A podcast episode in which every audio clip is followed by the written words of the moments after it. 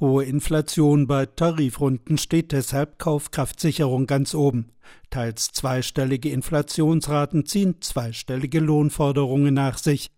Wie groß der Kaufkraftverlust allein im vergangenen Jahr war, rechnet Sebastian Dolin vor.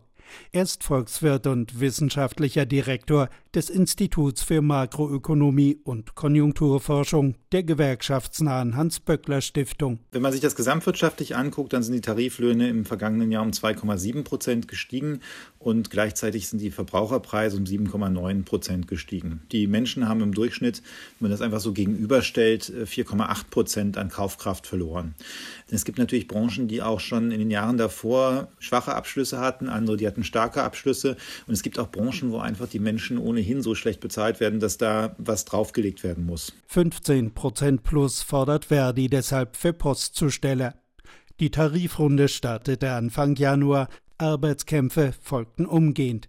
Am Dienstag beginnt für 2,4 Millionen Angestellte von Bund und Kommunen die größte Tarifrunde dieses Jahres. Die Forderung 10,5 Prozent. Auch dort dürfte Verdi rasch eskalieren, erwartet Katja Karger, Berlin-Brandenburger DGB-Chefin. Also es wird ein sehr kampfintensives und sehr streikintensives Jahr und ich möchte an dieser Stelle wirklich allen, die davon dann betroffen sein werden, nur um Verständnis bitten. Es ist die einzige Möglichkeit, wie die Beschäftigten ihre Interessen durchsetzen können. Und da ist es, glaube ich, richtig, dass wir manchmal an der einen oder anderen Stelle den Betrieb etwas aufhalten. Ende Februar folgen Tarifverhandlungen der Verkehrsgewerkschaft EVG für knapp 120.000 Beschäftigte der Deutschen Bahn. Nicht nur dort könnten in zeitlicher Nähe zur Tarifrunde im öffentlichen Dienst recht schnell Warnstreiks folgen. Die EVG verhandelt auch bei rund 50 privaten Eisenbahngesellschaften.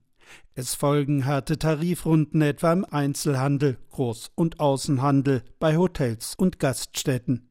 Arbeitskämpfe sind für Gewerkschaften auch ein Marketinginstrument für mehr Mitglieder. Wir sehen, dass wir einen starken Zugang haben bei den Menschen, die in Beschäftigung sind.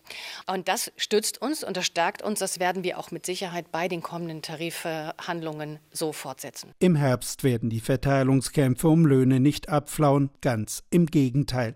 Dann starten die Tarifrunden für die Länder und die GDL-Lokführer bei der Bahn. Die GDL gehört nicht zum DGB, sondern zum Beamtenbund.